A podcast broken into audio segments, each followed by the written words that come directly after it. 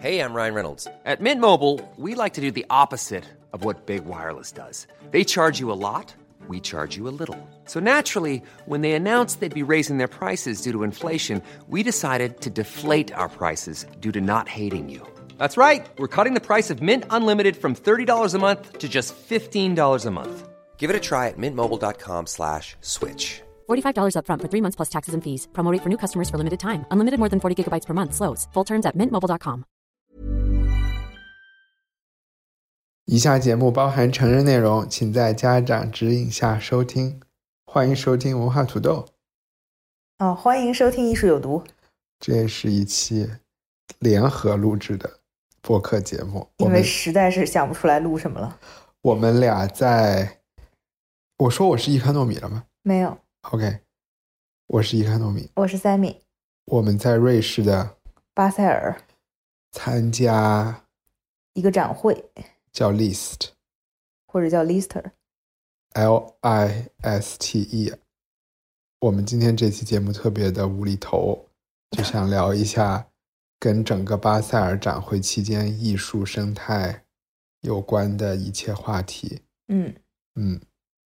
所以我觉得，因为艺术有毒的听众可能对艺术行业比较了解，然后再加上我自己也在艺术行业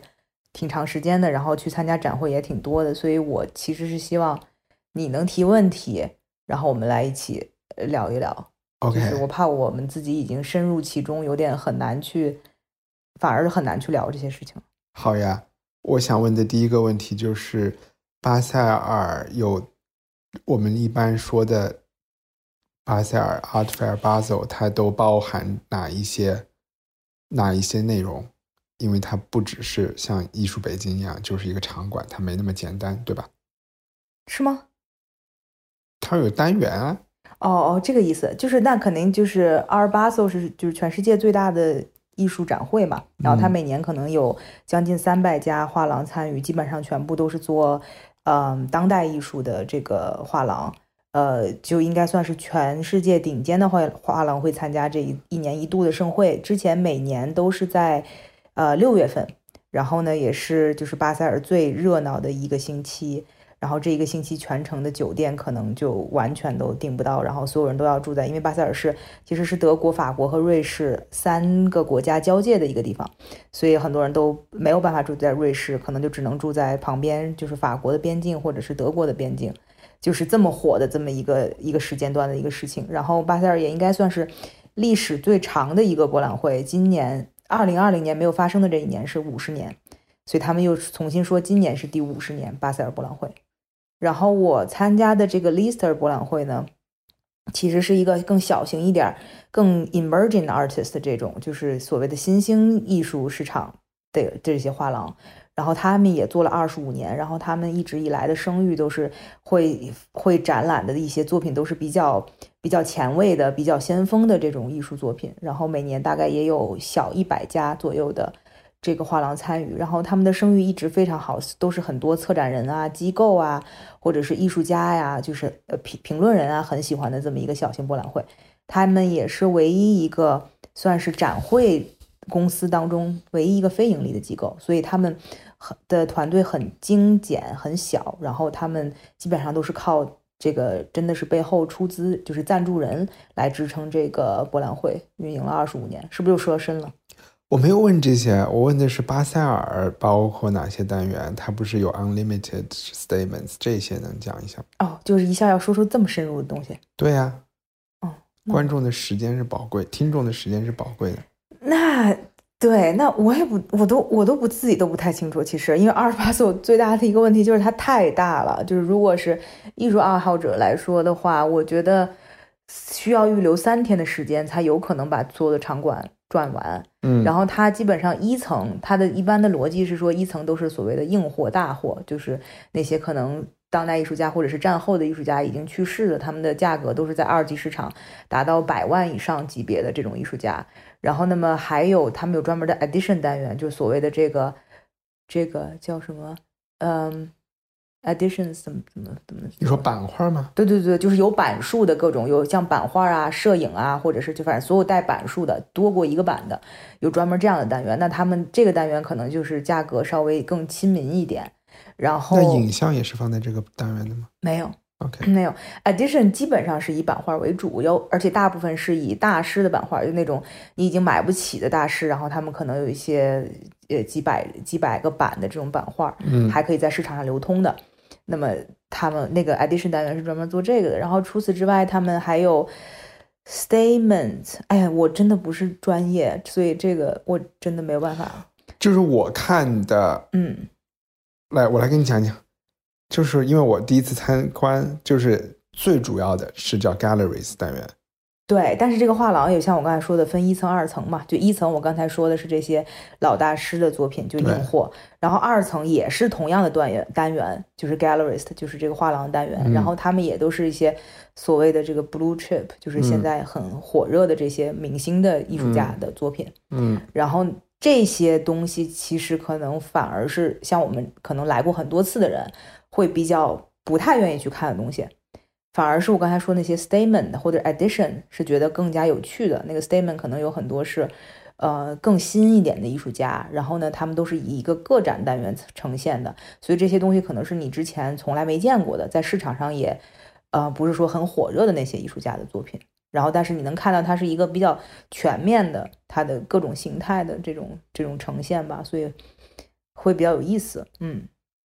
所以我们现在说了 Galleries 单元、Editions 单元、Statement 单元，还有一个叫 Unlimited 单元，这个单元是做什么的？Unlimited 单元基本上就是一个大非常大的场馆，然后按照艺以艺不是以之前我们说的那些单元都是以画廊为为单位，嗯然后呢，可能一个画廊会选很多艺术家在同一个展位。那么 Unlimited 单元就是说以艺术家为单位，然后每一个艺术家来占领一个空间。然后当然这些艺术家背后都有他们各自的画廊销售，嗯。但是他们在呈现的时候是每一个空间是一个艺术家。嗯。所以呃，Unlimited 单元一直以来都是很多人或者说去了很多次巴塞的人最喜欢的单元，因为那个就有点像你去看了一个一个的小个展，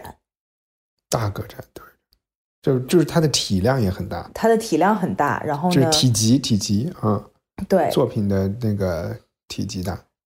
对作品的尺幅大，主要是因为那个那个地方那个场馆是它是它是很巨大的嘛，所以嗯就是必须要有一些体量感很大的作品在里面才能看得看得见。然后，所以基本上那里选择的，所以它是有策展人的，就是 Unlimited 单元是有策展人的。然后每一年都是不就是不一样的策展人去策划，然后来他去来选择这些艺术家。然后呢，嗯当然带他们来的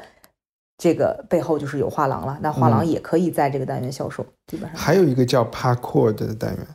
哦，那个就是等于是全程，就是巴塞尔这在这一个星期的这个艺术盛宴当中，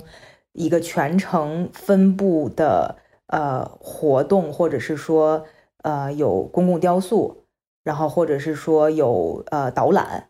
就是有人带着去走，然后还会在全城各地有一些不一样的表演活动、诗歌朗诵啊，什么各种各样子形式的活动吧，就会在全程发生。对。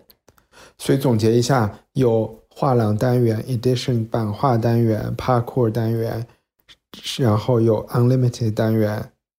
还有 Statements 单元做新秀的，挺多的。对，可能都没有齐，没有很全说的。嗯嗯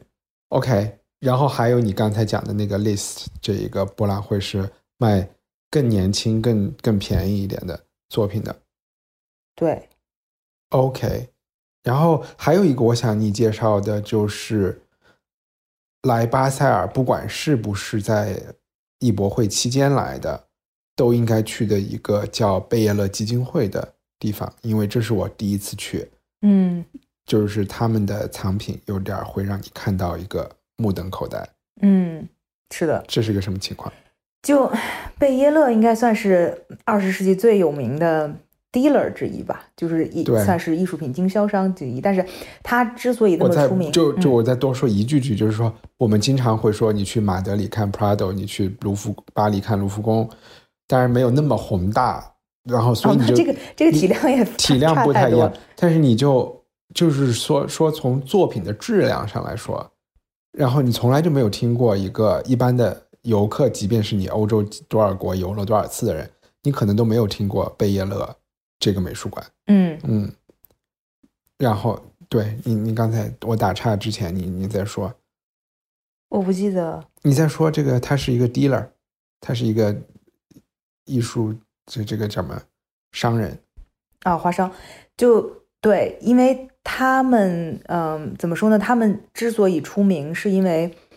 他们一个是很有名的这个这个画商，然后他们算是很多很有名的，我们现在叫得出来的这些大师背后非常重要的推手，或者是他们最早期的这个支持者，比如说像什么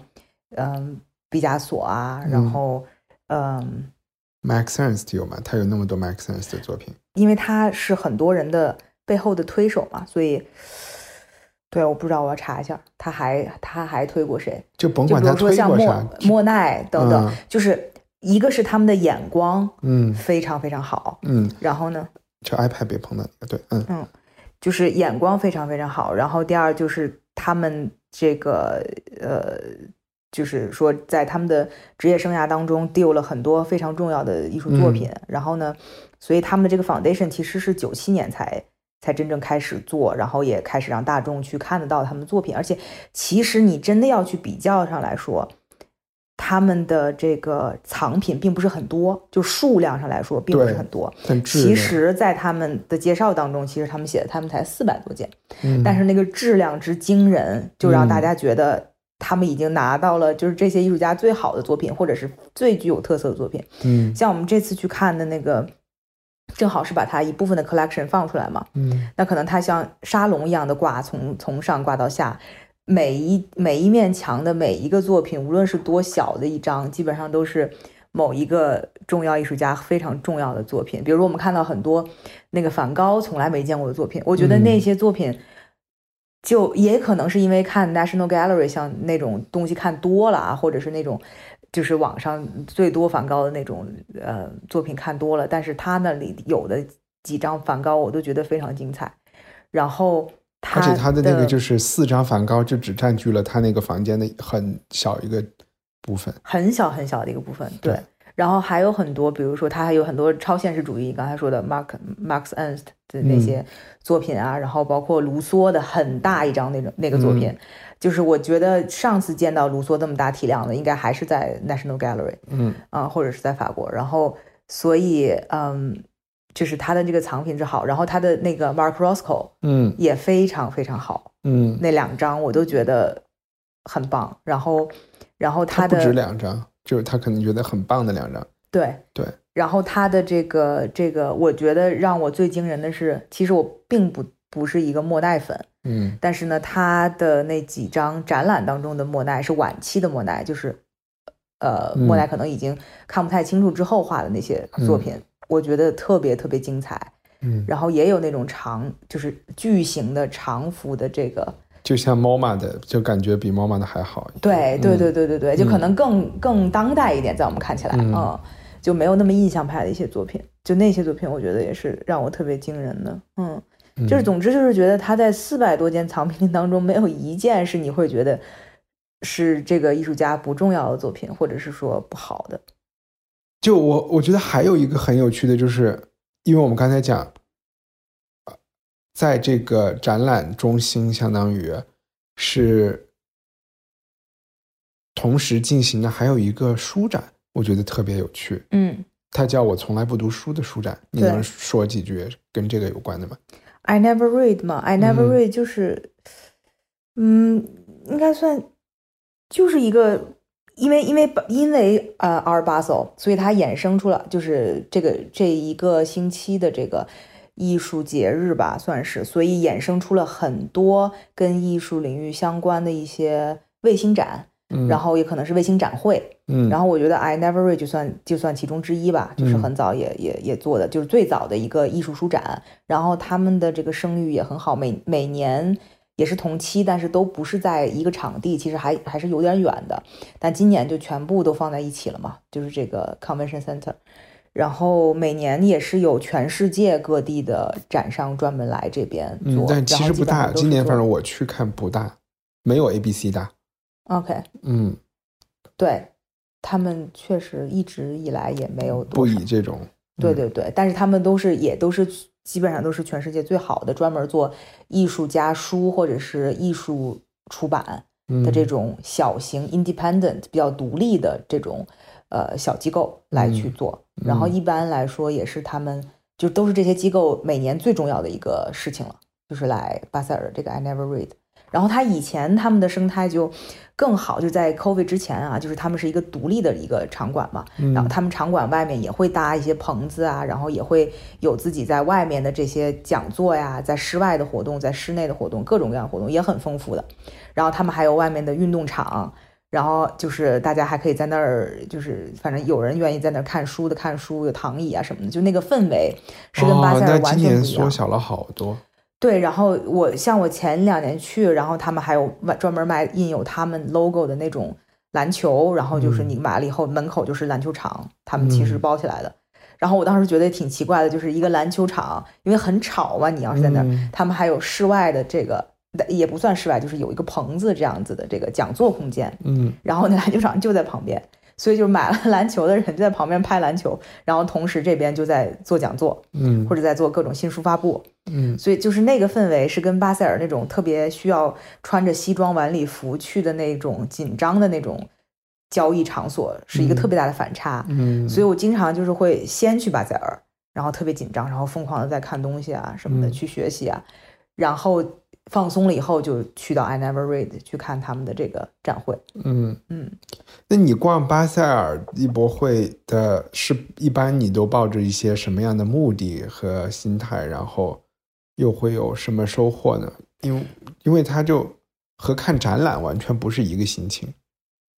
对对，因为它毕竟是一个交易的场所嘛，那大家当然是希望说在这里是一个发生交易的地方。然后呢，那个就是大家都是展商，然后就是我记得你们家里人不是说了一个很很就是贴切的，或者说可以让非艺术圈的人理解的事情，就是跟广交会差不多嘛。嗯嗯，对吧？就是它其实就是一个交易场所，然后就是大家来在在这里交易艺术品的，所以它并不像一个艺术展览那样，它可能考虑更多的是。这个作品要怎么能让观众去理解啊？或者是这个我怎么能让观众喜欢我的作品或等等？没有，他基本上都是直接假设了或者预设你已经对这艺术家有了解了，你来这里只是希望这个东西能帮，就是你你能带回家，然后让你拥有。所以基本上你就能看到很多作品是就是为了卖嘛，他不会考虑到哪个作品跟哪个作品之间有没有什么关系呀，他们中间有什么连带呀，他们。他们到底应该是是不是合适放在一起啊？可能都没有太多这样子的一个展览的那种，嗯，不像美术馆啊那种，或者就我的一个感觉，就像是说，你刚才说有三百多家美术馆，就有点像啊，画廊，画廊三百三百多家画廊，就有点像你去了一个有三百多个就是嗯摊位的时隔，它就是展销会，然后呢，你需要。好像每个人都特别，其实想说，我每一每一道菜都尝一尝。嗯，就我的感觉就是这样的，就是你去食阁，你就只选一家吃。嗯，然后或者你去美术馆，就好像只去一个餐厅。这个地方真的就是三百三百家餐厅在那儿的摊位，你每一每一样菜都想尝一口，然后最后就就吃恶心了，就 就完全。就没有办法，可能你比较有经验，你就会不尝不尝，不吃不吃不吃，然后很偶尔的选一个吃。但是像我这种只去一次或者两次的人，就不吃吧，又觉得特别浪费；吃吧，又觉得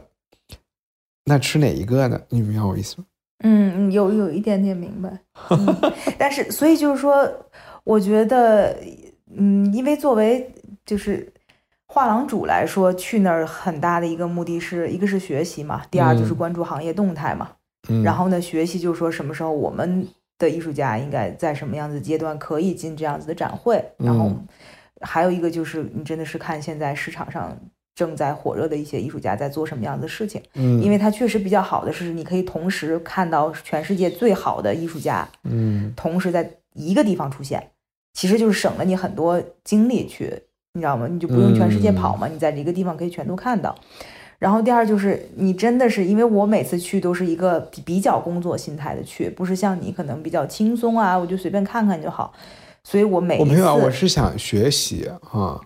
对，所以我觉得是需要三天。嗯，我觉得我的总结来说，嗯，嗯就是需要，如果你有三个半天，为什么？就是你中间需要给自己时间休息，因为实在是太大了，就是你很容易，你看三个小时就肯定会很疲惫。你再往后走，其实你的脑子或者是你的这个眼睛已经进不去了，所以这个时候其实是需要出来休息或者是怎么样的，然后再改一天再去，然后这可能你有一个但我觉得其实没有三天也也都是走马观花。就是你如果要了解一个艺术家，你要了解他为什么做一个作品，但是这是不可能的，对吧？对啊，所所以其实最后大家看到的东西就是，嗯，看到的东西就是商标，然后看到的东西就是尺幅，然后颜色大小，就是是不是抽象化成这些信息了？嗯。嗯叫什么外行看热闹，内行看门道，就就可能大家看到的东西确实不一样吧，嗯然后就可能，嗯、就同行或者行业内的人，因为我觉得他是有很强的门槛儿的，嗯就如果是一个完全对艺术不太了解的，我觉得就是就是可以看看感觉，但他就都不会出现在，就不会去专门去这种艺博会，对对对对对对嗯，就他肯定还是一个已经是很深度的艺术爱好者才会去的地方。或者就是在收藏艺术品的人。对啊，但我觉得对所有的人，他都是一个特别，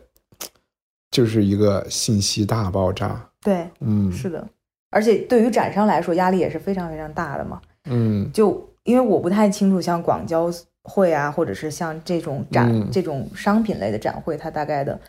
参参与的费用是多少？那么我我知道，就是 Art Basel 应该算是全世界最贵的展会了，嗯所以基本上你就属于你进去了以后，你睁眼，你每天早上醒来，你就已经欠了几十万的债。嗯就这个都不是玩笑话嘛，就是嗯都是真的，每一个展位都要几十万人民币。嗯那么你怎么能把这个展位费给卖回来？那嗯肯定就是每一个展商都要去想的事情，而且在几百家当中，你要让自己跳脱出来，要让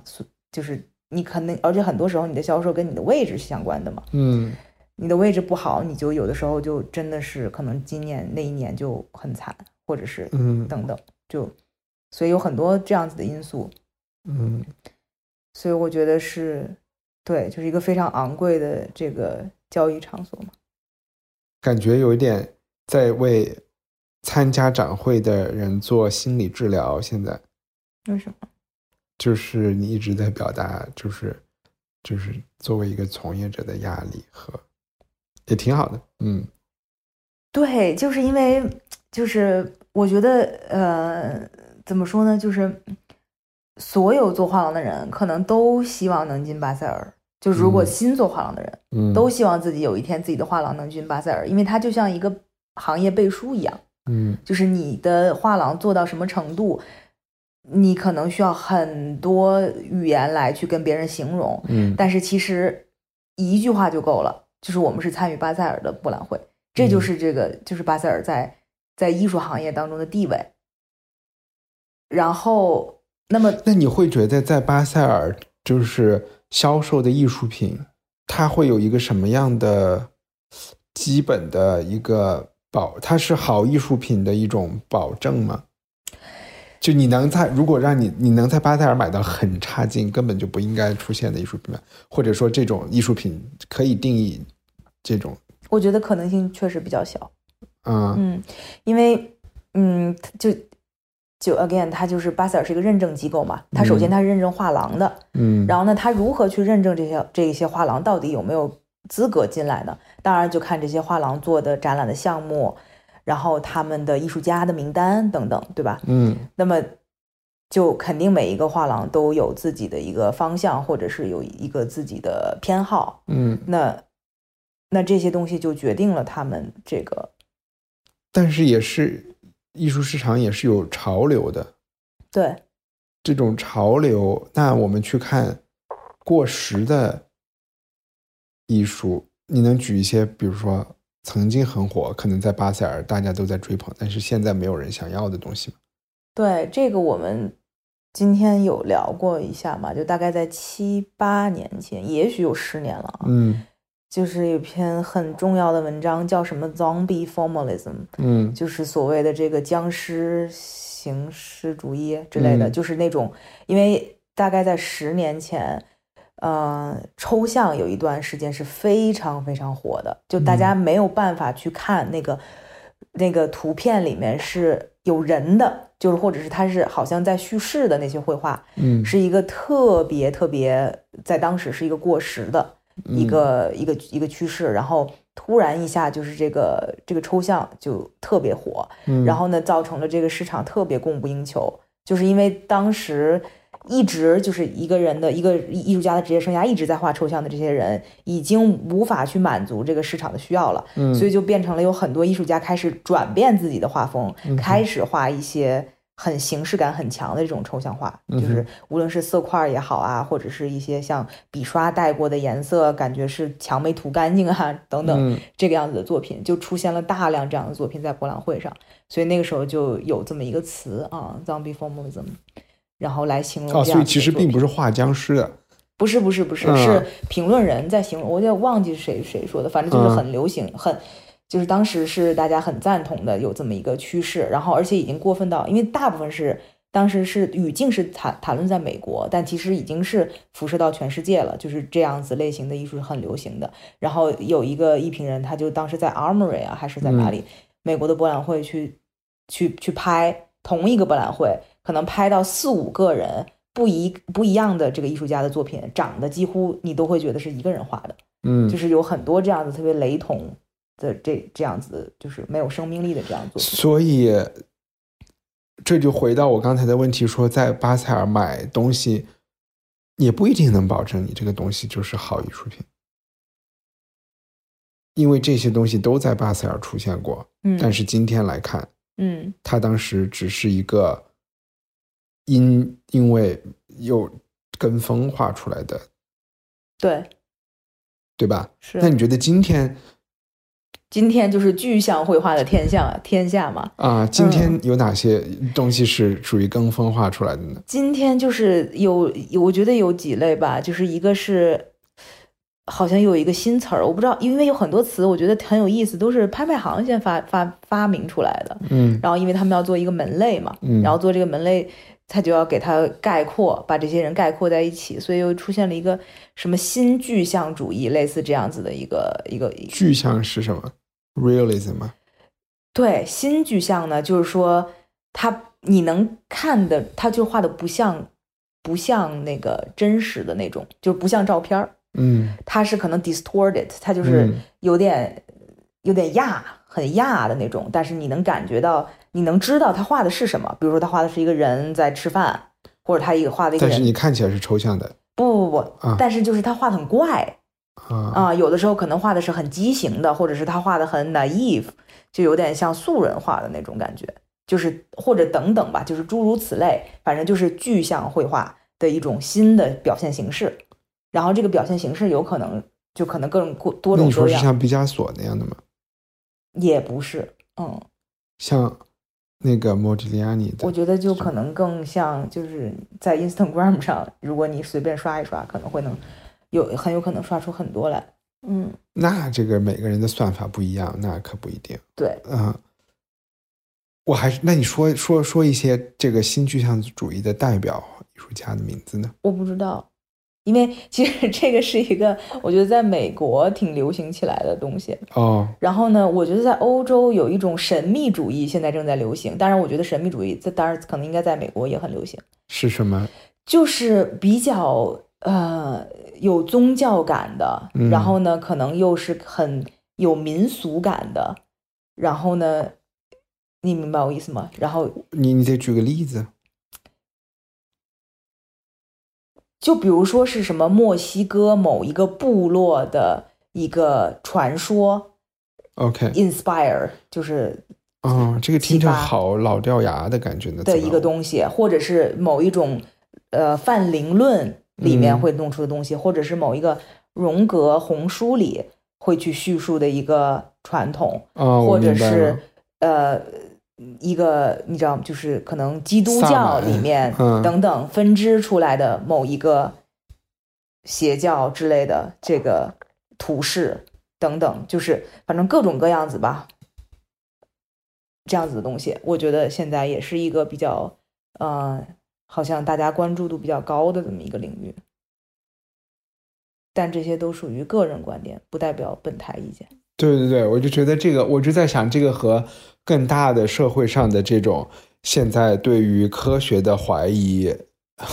思想，我觉得从来没想到会把怀疑精神用在对科学的怀疑精神上的，就是对科学方法的怀疑精神的这种思潮上有有没有关系？嗯，对，刚才我在想说，我把艺博会形容成为一个时隔。这个有没有还可以进一步挖掘的潜力？好像没有了。嗯嗯，但我我前两天，我昨天晚上我们不是去了 Vitra 的那个，嗯那个他们办了一个 Parma，Vitra 嗯就是一个瑞士的一个家具大集团，他们就有好多设计家具的版权，然后做复刻，然后卖挺贵的，就比较有名的什么 Eames Chair 那种那种躺椅。六七八万、十万块钱一个躺椅，就是他们做的。他们的那个工厂园区是按理说是建筑爱好者的天堂吧，就是有呃有 Zaha Hadid，有 Frank Gehry，可能不止一个。然后就是所有你数得出来的有名的艺术家都帮他们，不是修了车库，就是修了办公室，就是修了就是仓库，或者是或者是什么消防什么什么的东西。嗯，在那儿我就有一个特别强的感觉，就是设计和艺术的区别特别特别大，然后你就会觉得是在那个设计公司里面，那个厂区里面，就觉得控制他们有特别多的控制线条啊，干净的线条啊，然后就。反正我当时的感觉就是和从艺博会走出去那种感觉挺不一样的。但是今天呢，我又在巴塞尔里面转的时候呢，我又觉得反正好像艺术这边也挺也有它的限制和限制也挺多的。不，那你说那画画的，它不是限制就是那个画框之外它就画不到了吗？它不就是一个长方形的一个框子在那里？它这。对，我不太明白你的意思，说它限制，我就是设计跟艺术不一样的限制在哪？就是我在想的，就是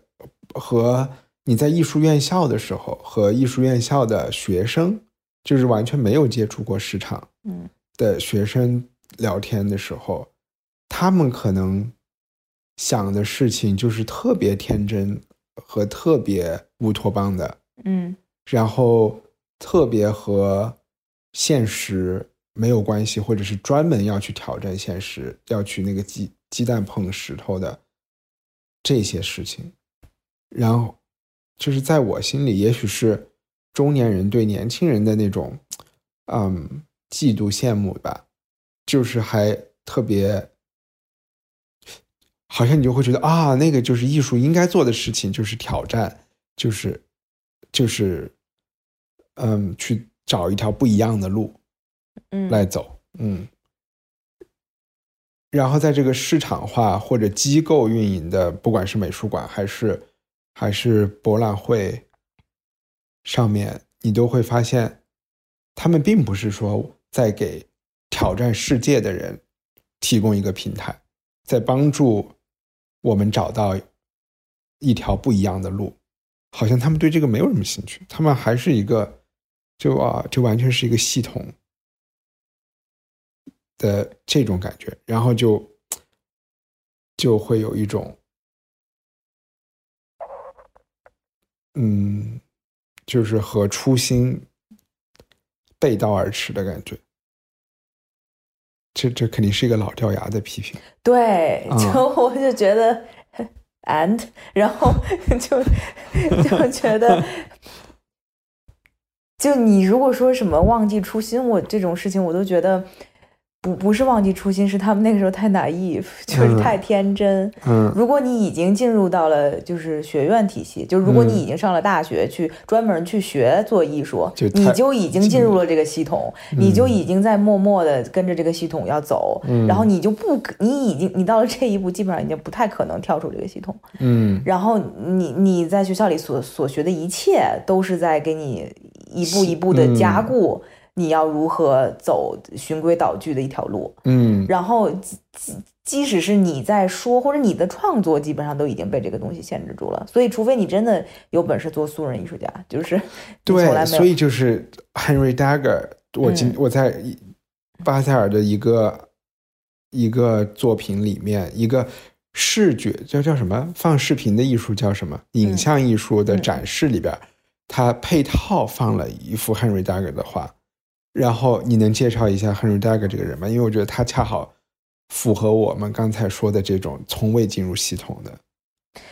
对，Henry Dagger 就是在芝加哥，就是一生，呃，他算一个非常边缘化的看门人吧。他一生的工作基本上就是看大门，然后他从小就是没有，呃，哦，我还以为他是打扫卫生的，啊，是看门的啊。看门、打扫卫生，反正就这些。嗯然后他就是一直都是孤独一个人，也没有人知道他的家世，他的爸妈是什么，但只是从他自己写的一些东西当中，好像知道他曾经有过一个妹妹。然后呢，他妹妹可能他是孤儿，他跟他妹妹可能从小就走失了，还是他妹妹死了，不知道。然后他之后就是一辈子都是非常孤单，基本上是没有朋友的，也一直都干一份工作。然后他直到他。八十多岁的时候吧，然后就是身体不行了，然后送到就是老人院去之后，他的房东，然后才发现他其实一辈子都在默默的创作，在工作，就是每天下班回家之后在创作。除了写了几十万字的那种长篇的这个故事之外，还画了可能有几万册的这个呃绘画作品。嗯，然后绘画作品的主题全部都是小姑娘，一。一对小姑娘叫 Vivian Girl，然后她们在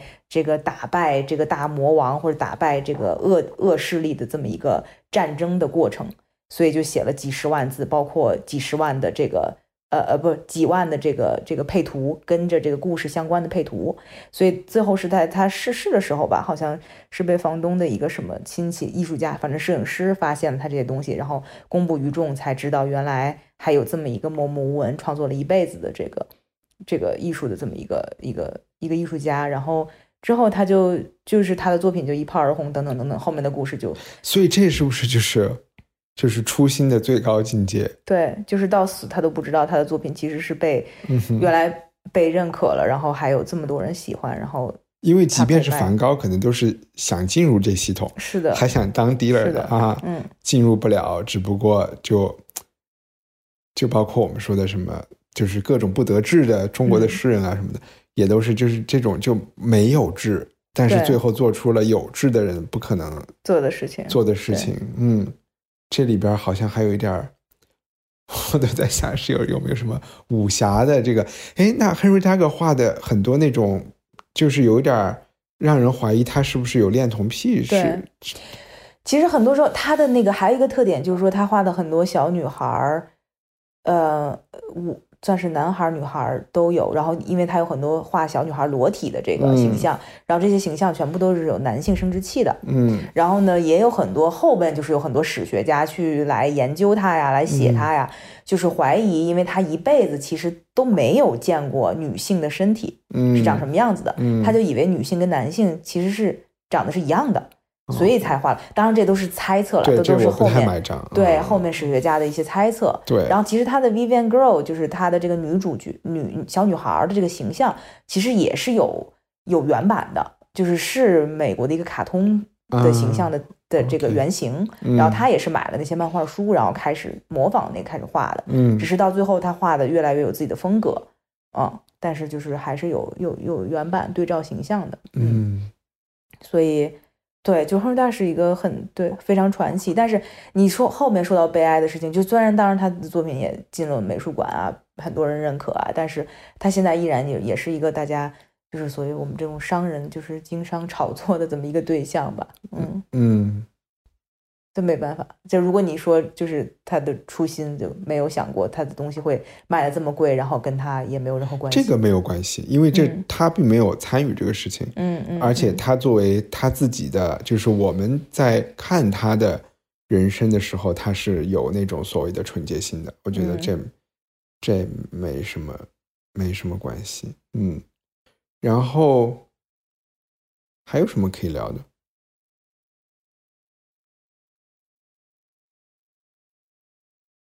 不知道。嗯啊，对对对，我就是想说那个，刚才我们在说 Philip Gaston 啊，这个太扯太远了。啊，这太扯太远了。OK，那就不聊了。这是一个美国艺术家，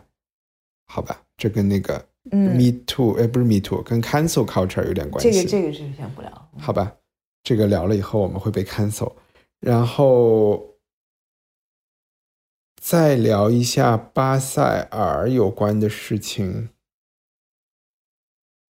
因为巴塞尔还有好多其他的美术馆，我也没有机会去看，所以现在也没得聊。嗯，啊，那我再问一下，就是，嗯，我们参加的这个 list，就是这个更年轻的这个单元，你会觉得 list 上面的作品和和巴塞尔的展出的作品有就是商业价值之外本质上的区别吗？其实不一定有，就就是说我考你，给你只看图片，你是猜不出来的，是吗？嗯，是的，就我觉得更大的区别是，当然就是很多是画廊和艺术家都是在他们的职业生涯的早期或者是嗯中早期，然后那很多人也会说 Lister 博览会是嗯阿尔巴索的黄埔军校一样子，嗯，就是说，因为 Lister 很有意思的是，就是你在阿尔巴索，你所有的展位费是按你的面积、是按你的位置、是按你的单元来分的。嗯但 Lister 很有意思的是，你的展位费是按你参展的年头算的，嗯，然后每一个参展的画廊只能参加 Lister 九年，嗯就最多就九年，嗯就九年之后他会，嗯，假设你应该已经可以毕业去巴索了。嗯，然后如果你还没有去的话，可能你这个画廊也也也也做的不不是那么好，就他会有可能会有这样的假设。还当然还有一个还有一个原因就是他还是希望能换血，就是嗯希望那个老的这个画廊能给新的画廊一些腾地方的。难道就没有画廊一直想做很长时间的买得起的艺术吗？因为买得起的艺术就不赚钱嘛，其实说到底，嗯因为其实我们来算一下，我觉得我 其实比较想聊 市场，啊，好好好，你说市场，嗯、我我喜欢聊，就是想聊，呃，就是关于这个交易相关的事情。好，文化土豆结束，艺术有艺术毒开始，开始嗯了。就是因为在 Lister，一个是你参展的年年份越久，你的展位费越贵。然后你参展到第九年的时候，其实你的展位费已经跟阿尔巴索差不多了。嗯所以呢，他也是希望你可以挪到阿尔巴索去。嗯哼，然后呢，那同时你你走一个才有可能才进一个，就很多嗯时候会这种情况啊。嗯，所以也希望能给更多的年轻画廊一些机会能进 Lister。嗯然后 Lister 它的这个口碑很好，因为也是很多这个艺艺术家早期很好很有名的艺术家早期的时候，都是先在 Lister 展览出来的。嗯，然后可能这些人可能也是在 Lister 被策展人啊、被大藏家呀、发现的。嗯哼，然后所以嗯，这个展会一直以来的这个声誉都非常好，就所谓的你去探索新星特别好的一个地方。然后一个是作品质量很好，第二就是价格。嗯就我们了解了一下，因为今年其实是我第一次参加，我们应该去年参加，但没有没有成功嘛。但是去年我大概也了解了一下大家的这个价格的价价位，基本上参展的画廊的价位都是在两万欧元以下，嗯，而大部分的作品是在一万欧元以下。嗯所以就是你就想几千块的东西，几千欧元的东西，其实对一个可能在欧洲的中产来说是都可以买得起的。嗯，然后甚至是你在机构工作的策展人也好啊，或者是画廊的工作人员也好，也都买得起的。所以就是给了一个真正喜欢艺术的这个艺术从业人员一个机会，而不是说只有大藏家才有这个机会去买了他们。嗯，我不觉得，我觉得工薪阶层都买得起，对对对就只要你愿意，对，嗯就是说给更多人一个机会嗯去买，因为其实真的去阿尔巴索，嗯，像我们一一一般一般的小画廊老板可能都是买不起的，因为他们的价格基本上都是在，反而是在一万欧元起，对，就你肯定很难看到一万以下的东西。我觉得五万以下的都不太常见。对对对，嗯。就是反正是这个价格嘛，所以它正好是两个价格差，所以也就造成了就是 Lister，我觉得大家会比较愿意去看，然后它可能它的受众也会比较广，再加上我觉得可能欧洲一直以来对于当代艺术的这种教育和洗礼比较多吧，嗯所以一些可能在我们看来不太好理解的东西，他们也也也很愿意去接受，或者是很有这个心去想要去了解它。嗯。嗯，所以你会能看到很多不知道怎么去解读的那些作品啊，或者说你嗯都不知道怎么去买的那些作品，嗯，所以我觉得 Lister 会有这样子的作品出现。然后还有一个好处就是，以前 Lister 是在一个很破的楼里，其实是包括有地下室啊，你要穿过不同的房间，然后呢，你甚至要经过一个厕所，然后再进到一个转角，然后它的楼梯也是很陡的那种上楼，然后你很不小心就会错错过很多房间，因为它的房间是分布的非常乱的。嗯然后呢，就会有一种寻宝、探宝的感觉。然后加上那个楼可能年就是内部是从来没有怎么被装修过的，有一种密室逃脱的感哎，觉。对，也有一种对，嗯所以就有一种探宝的感觉。再加上那个那个环境可能会反而是给那些新兴的作品加分的，嗯哼它不是一个白盒子，不像在巴塞尔，嗯就是灯光巨亮，墙很白，然后作品照的很亮，嗯就不是这种感觉。嗯它是一个感觉是探宝，所以那个可能也会给人不一样的感觉，也会也给 Lister 一个很特别的、很特别的位置。嗯，所以然后我觉得今年就是 Lister 虽然也跟巴塞尔在同一个场馆嘛，同样的这个基础设施，但是他们还是想要做成不一样的东西，所以他们就设计了一个圆形展位，然后分为内环和外环，就是内环有几十家画廊，嗯，然后外环有几家，但是如果想要把这个展位做成环形，就造成了每一家展位的这个墙都是歪的、斜的，嗯所以就一一点一点斜斜着过来，所以你就可以想象你是在一个绕着一个圆圈在走的这么一个感觉。嗯就跟联合国安理会的桌子一样。嗯，是是个圆的。对，嗯，然后除此之外，我觉得还挺值得一提的是，巴塞尔同时还有很多很多卫星展会。嗯哼，就是我们都没有谈到的这些，像什么 June Art Fair 啊，什么 Volta Art Fair 啊，什么 Photo Basel 啊，然后还有 Position Basel，就。是根本没有时间去看的这些校展会。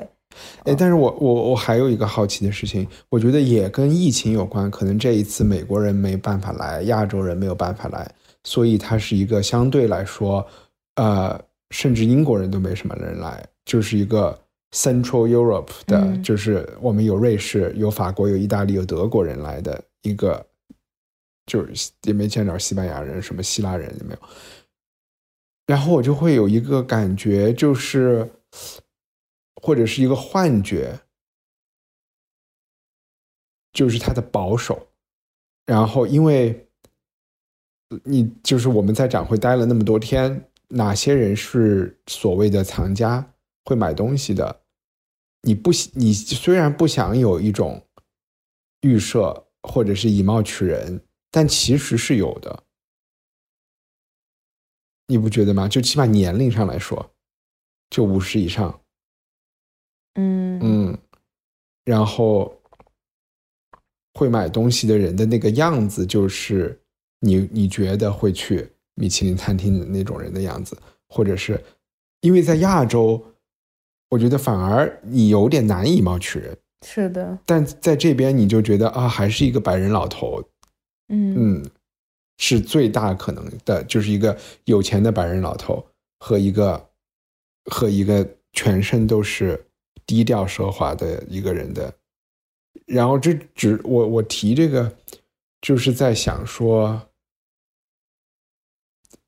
还是这些人在主导品味了，也不说，当然博物馆也主导，就是他们他们还是很有发言权的。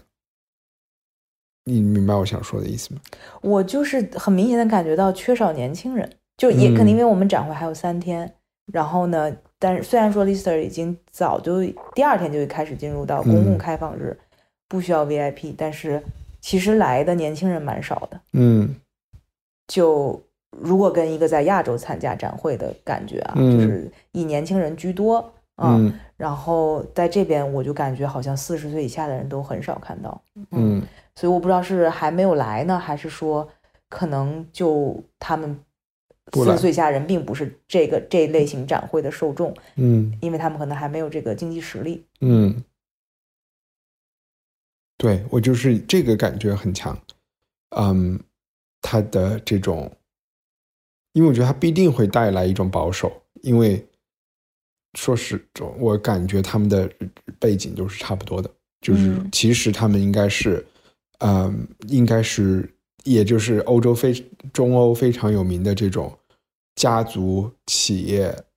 的老板啊，嗯。就是中中型企业的中小型，他们的小型也也是是。也也不是那么小的一个这种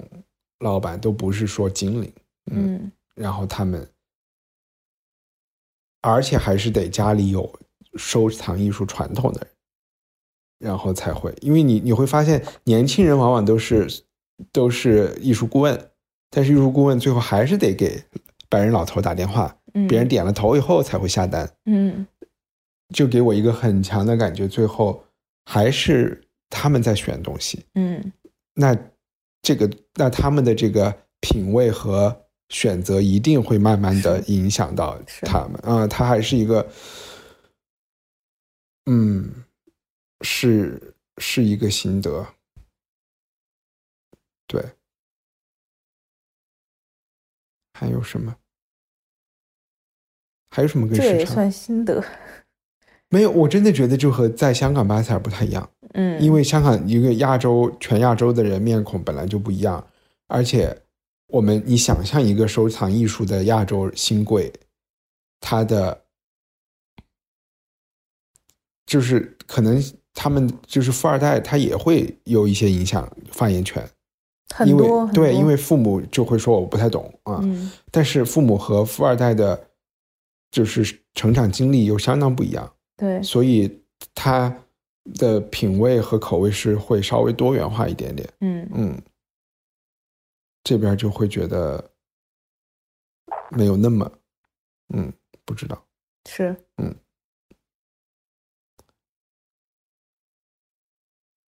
差不多。还有什么？市说的没啥意思，没啥意思。啊，我觉得还行啊我觉。得你说的没啥意思。嗯我觉得其实也可以说说，就是这边很多流传的 myth，嗯，是什么？啊、就是流传的很多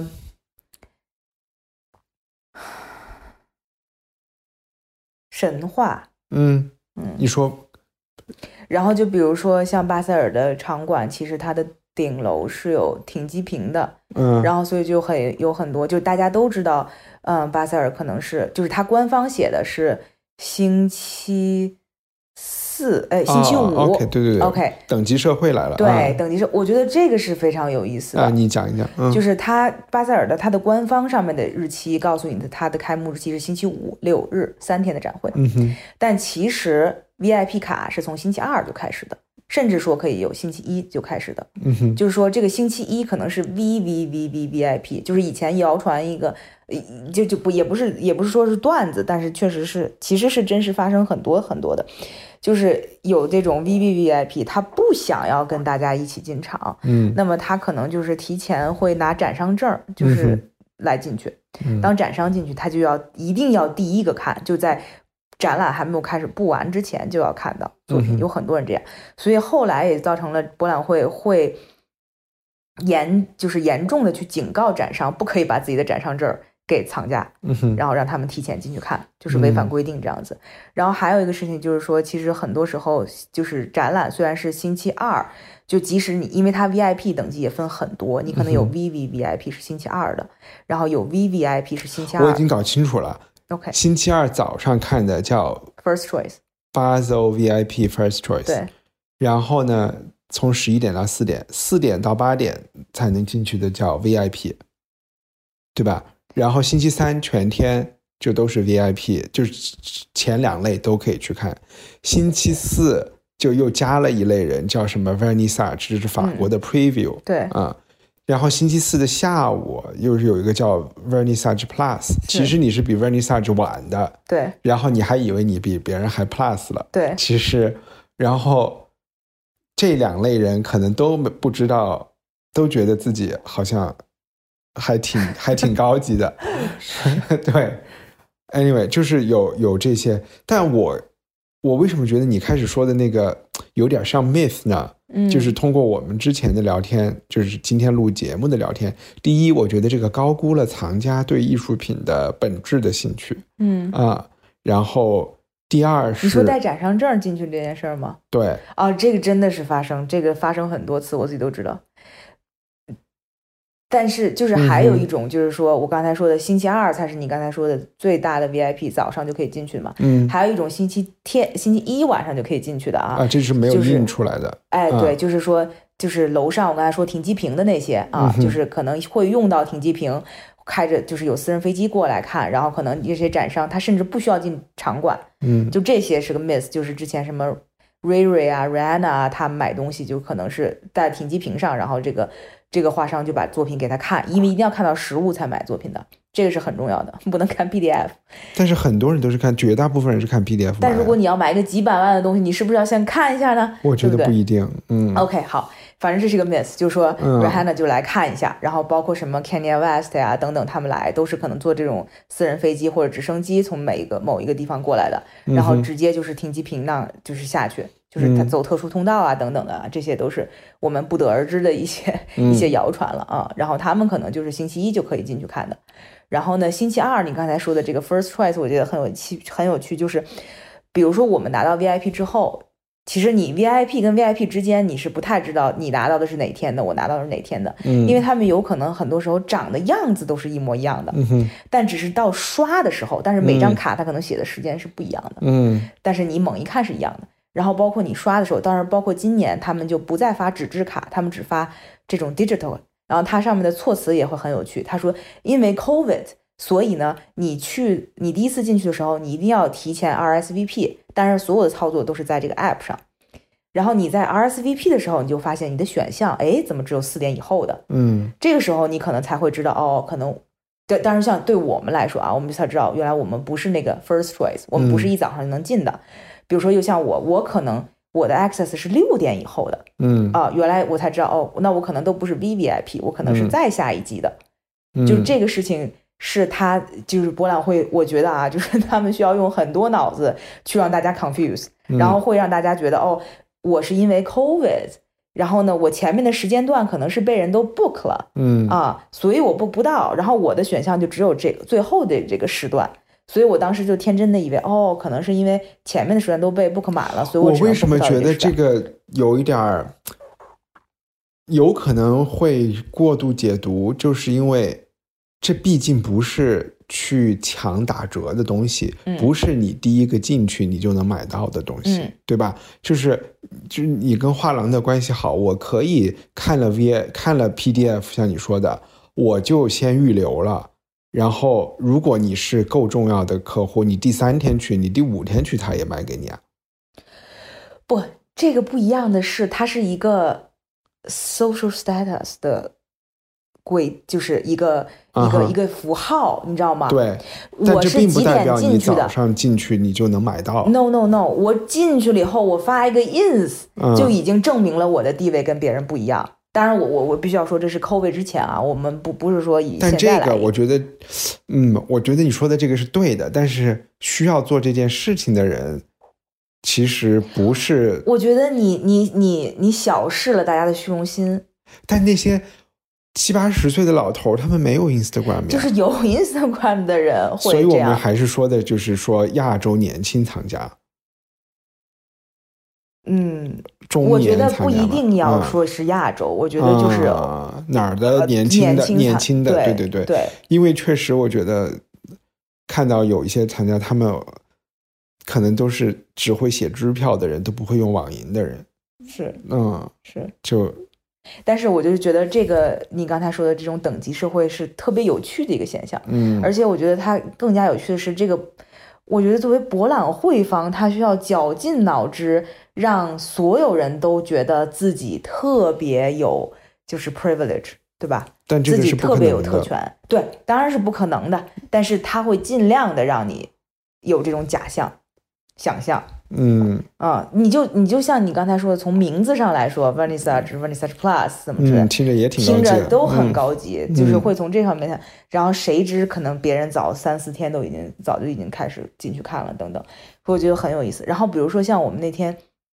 最开始的时候，我不是跟着朋友进去的吗？嗯就是 first choice，就是我的卡不能用的时候，嗯跟朋友进去的时候，我们就随便跟其他的画廊聊天。当然那个时候开展会才不过刚刚三个小时，其实嗯是所有展商最最紧张和激动的时候，嗯因为他们知道那个时候来的人很重要。嗯然后我就跟我们相熟的一个画廊老板，就是随便聊两句，因为这个时候你真的就是两句就够了，就因为嗯大家在那个很紧张的状态，特别不适合聊天。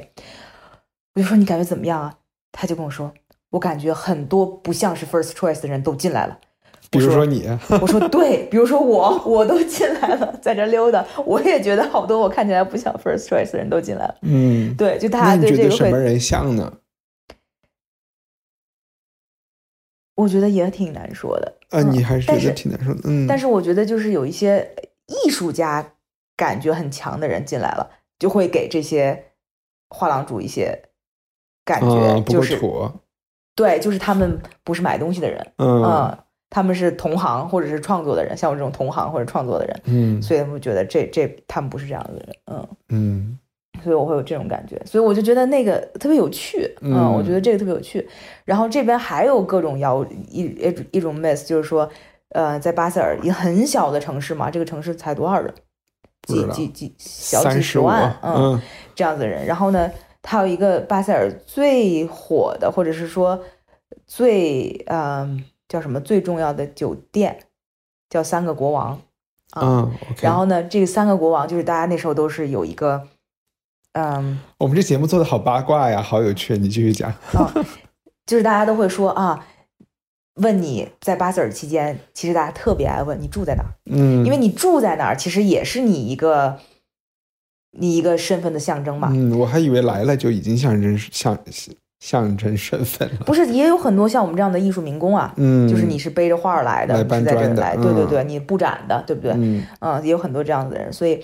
啊，对，说一声，我是来布展的，嗯，对，然后所以就是那个三个国王那个那个酒店，在巴塞尔期间应该是一个贵到非常离谱的价格，而且像那种大画廊，就几大画廊会我觉得可能是拿钱也买不到的，对会嗯提前一年，或者是就是常年的就在这个时间段 book 了这个酒店最好的一层，嗯然后专门给他们的工作人员，就是他们的老板或者是他们的大客户来去住。嗯然后任何其他的就是稍微小一点的画廊都是挤不进去的，嗯，所以，如果你是住在那里的，那就说明你是地位非常高的客人。然后还有一个就是所谓的这个大画廊的销售，或者是呃二级一点的这个这个这个客人，他们就会在住在离场馆最近，就是基本上就是场馆边上的这个酒店，嗯哼叫什么 Hyper，Hyperion，Hyperion，嗯住在那个酒店，那个酒店其实就是一个标准的四星级的这么一个酒店，但是嗯在巴塞尔那个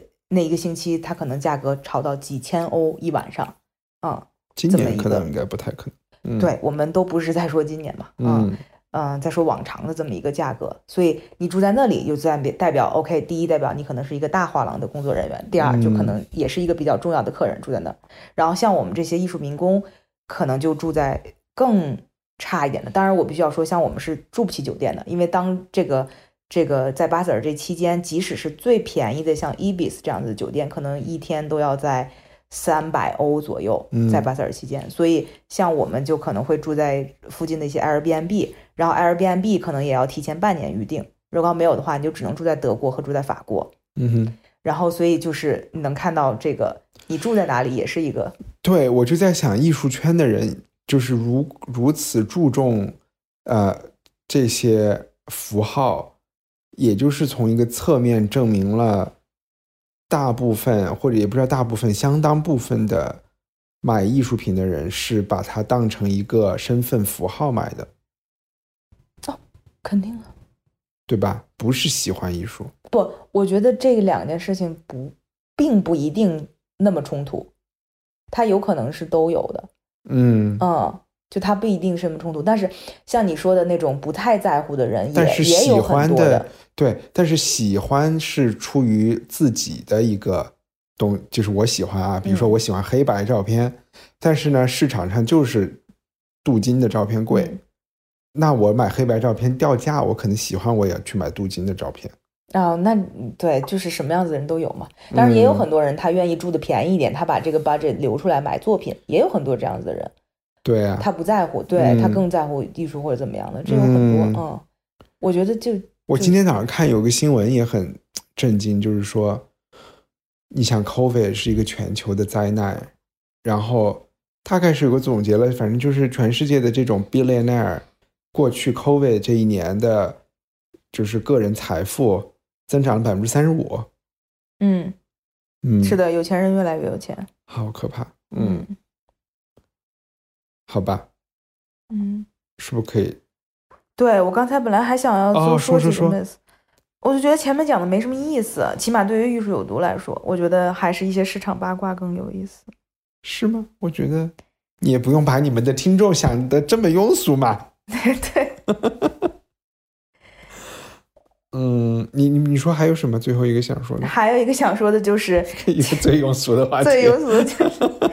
到底什么卖的好，就是啊，对啊，其实全世界都有这么一个一个一个趋势，就是绘画嘛，就是嗯嗯各地的艺术市场其实都是一个可能跟你刚才说的事情也有一点相关，就是有钱人越来越有钱。嗯啊然后呢，那有钱人的钱都没有办法像以前一样自由的全世界各地跑着去花，所以就只能在本国消费。其实各国的这个本地市场、艺术市场都非常欣欣向荣，嗯包括这次欧洲，就也能明显的感觉到，其实欧洲的艺术市场，就巴塞尔这一次，就是大家普遍的反应和销售都是非常好的。然后你也能感觉到大家这一次带的东西，因为都知道有很多人会缺席嘛，美国、亚洲都不会来呢，他们也是希望保守的去来参加展会，所以带的这个作品基本上是以绘画和大货为主。所谓大货，就是一些有名艺术家的作品，嗯。一些硬通货啊，这些可能在二级市场上已经有很多交交易的这种艺术家，那么你就能明显的感觉到，无论是巴塞尔也好，还是像我们这个比较所所谓的这个注重实验性、前卫性的这种博览会也好，大家今年带的都是绘画居多，嗯然后也确实证明了，就是真的是绘画卖的很好，嗯哼。嗯嗯，但是有一个不好的事情，就是在以前你会感觉到是一个百花齐放的感觉，嗯。就是有人会专注买绘画，或者说大部分人会专注买绘画，但是还是有很多人在关注其他类型的装置也好啊，哪怕是行为艺术啊、大地艺术啊，然后等等这样子的影像啊这样子的东西，嗯。但现在就没了。嗯你就感觉可能这一小撮人也是因为无论是就是经济的问题，或者是因为绘画市场过于火热的问题，好像对于其他的媒介都不太感兴趣了。所以你会很明显的感觉到影像装置这种东西反而在今年卖不动了，或者是说对他感兴趣的人它越不是一直卖。不动吗？一直卖不动，但像我之前说的，它是一个百花齐放的感觉，就是你觉得还是啊，会有很多人，你就说展商变得保守了呗。包括买方，嗯。嗯，因为有很多购买这些东西的人，他可能他的这个预算在改变消费的习惯，还有一些嗯。机构他们在嗯。砍掉，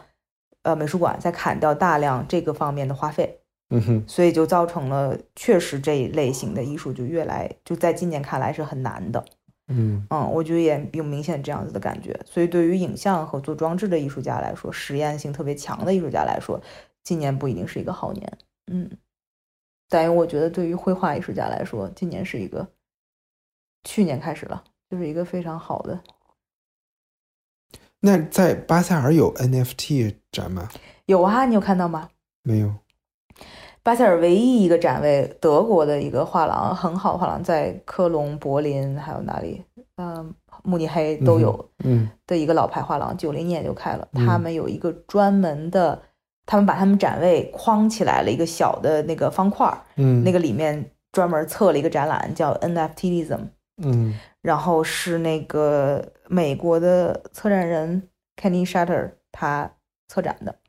然后里面就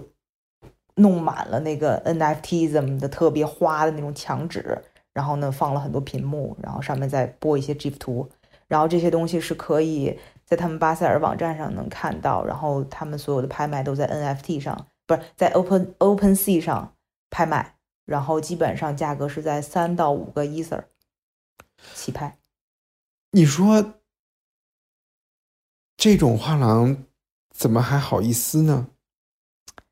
为什么不好意思？我就觉得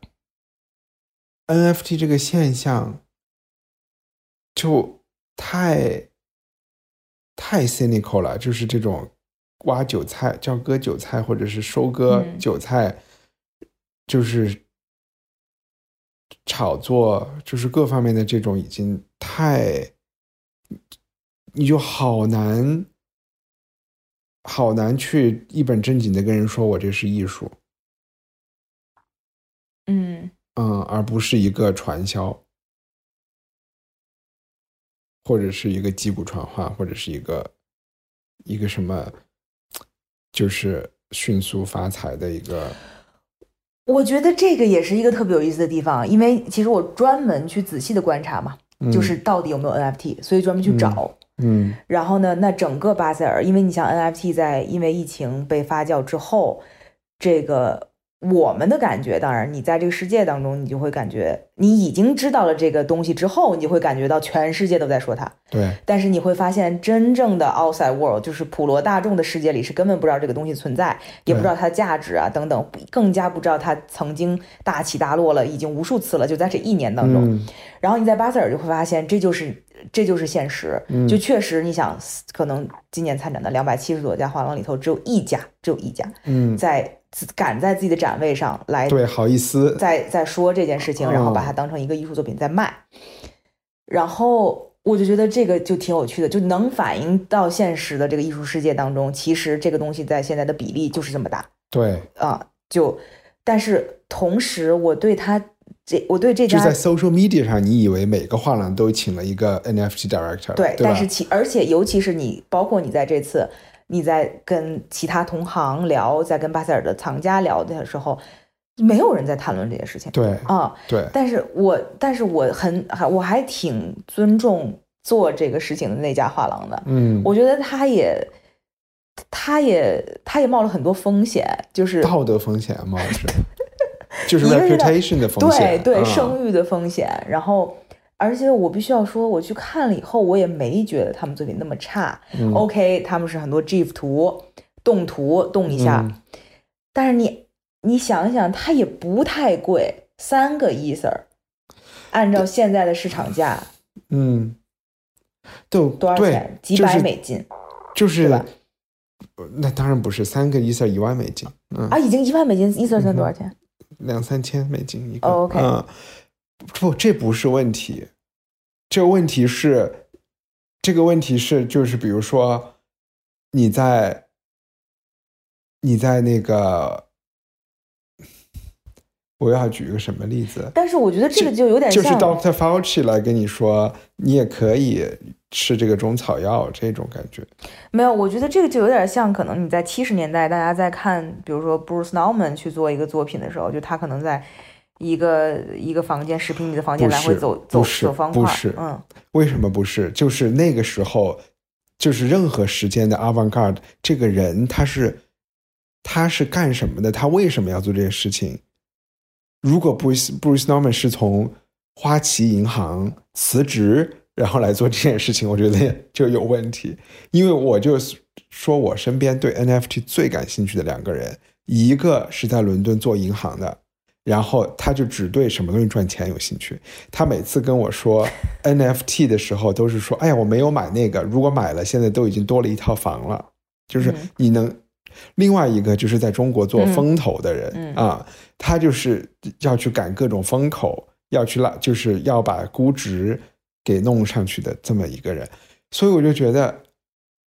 以及你说的这个德国的这个画廊，嗯。他们三个在一起，他难道不受一种名誉上，就是声誉上的损失吗？我就觉得，嗯，所以我觉得这个风险很大，对，所以就觉得如果你必须是 true believer，你知道吗，才能干得出来。铤而走险，嗯，，对，然后第二，我觉得就是，但是我还是觉得有一点啊，就是，嗯，七十年代可能别人就真的是说布鲁斯道姆，OK，我们不说布鲁斯道姆，我们就说白南准，嗯然后他随便做的一个什么电视转播，人家就会觉得你这个东西我我为什么要买这个电视转播的这个作品花这个钱？嗯，其实就跟现在，但白南准没有去推销自己的作品让你买呀。那人家艺术家也没有呀，这些艺术家是这个策展人去选的呀。OK，当然 NFT 的很多不是这样子的。OK，所以就是说，人家也会觉得你我现在为什么要去买一个这幅图这么贵？就我不知道是不是十年后也会有人去觉得说这件事情是非常 avant garde 的一件事情。真不会啊，因为我觉得就是就是对他是一个什么样的人，他抱着什么样的心理在做这件事情，是可以做这个判断的。而且我觉得最近我们这两天看新闻，包括在欧洲，恒大是恒大，不是光大，对吧？我老婆他们嗯啊，对，anyway，就是其实这件事情已经曾几何时，大家会觉得，就是某国的经济模式已经走出了一个就是债务不是问题的模式，或者是啊、不可能造不可能有这种造成供大于求的现象，或者是它可以永远的找到不方式去消化它的产能。他就是骄傲的宣称为一种什么什么那样的模式，好像就是经济学都错了，就是它是对的。但是你会发现，可能过了二十年，我清晰的记得，二零一七，哎，我想一想，二零一八年的秋天还是二零一九年的春天，我和一个，嗯，我在布鲁塞尔和一个做政府关系的人在聊天，当时他就问我说：“你觉得中国最大的风险是什么？”这这就是十几年前，然后我们都当时都说是债务啊，地方政府的债务。然后那个时候大家提的是地方政府的债务，我们都觉得这个是最大的风险。然后话题接着就说：“你觉得这个事情要什么时候报？”然后我们俩都觉得可能还有十几二十年才会报，但那个时候，这个就是这个 bubble 一般都可以会就是一个 bubble 都会持续超越你的想象啊！你觉得这是最大的问题，但是它可能还可以烂得很烂，然后你就我就会觉得，嗯，这终于你就等到了这么一个这么一个泡沫的爆发，但它可能就是花了十几年的时间。但长这事儿跟咱们说的都没关系。我刚才讲这个就我是要觉得要剪掉，这是有什么啊关系？好，没有关系。对，哎，好吧，所以你想去看一下你的 NFT 吗？可以啊。不，但是哎呀，天哪，我都说了，我都不想进那个那个场馆，太多，一进去我就头疼。嗯，为什么？找不着北啊，对，啊、有点晕。对，嗯找不着北，然后又想每，而且又因为我很贪心，每个都想吃一口，嗯，你就嗯每一个过道都想要走一遍，都想要走。然后走着走着就发现走回来了。对，一个是你每一个都想看，这个就是出于那种呃偏执狂，嗯，你就觉得你不能错过，就嗯 FOMO，FOMO 加偏执加贪心，然后就会造成在里面是一个特别沮丧的，最后就特别头大。嗯，嗯，对，好吧，好呀。嗯。你还有什么巴塞尔想要了解的内幕吗？啊，我有两个瞬间特别记印象特别深，一个瞬间是在高古轩看见有四个五十来岁的，每个人都是穿的 Chanel 不同颜色的那种，就是那种边儿上是小碎碎的那种，嗯每个人都拿的是就是不是爱马仕就是迪奥的包，嗯。包上缠着丝巾，就就是五个欧洲人，然后他们在很夸张的、很欢快的聊天。嗯。啊、这是一个图像。另外一个图像就是我出来了以后，在巴塞尔场馆外嗯。看见了一个，就是一个中年男人，穿的就是这种瑞士瑞士人的很没有想象力的蓝色的西装，蓝色的衬衣，没有领带，然后他坐在，他津津有味的在看着自己的手机，面带微笑，然后就特别投入。我走他身边过，看他在看 Tinder，然后手一直在朝 右边翻翻翻翻翻，一直在，就是给每个女生都都点 yes，因为男生的攻略一般是这样的，你这样的中中招的面积大。然后一下你就会让我，我就想到他在看完了两个小时的巴塞尔的高雅的艺术以后，他现在唯一想做的都不是点一个热狗吃，就是帮他今天晚上赶快做好安排，做好安排啊，对，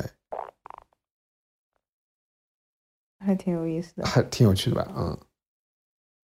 他完全忘我，以至于旁边的人都在看他玩，他也不知道，他就在笑。哎呦，就是那个微笑，就是那种蒙娜丽莎在微笑。嗯 嗯，好吧，那今天我们就录到这里。好，那就先这样。好，不喜欢就不要取关啊，就是我们这是一个特殊尝尝试。拜拜。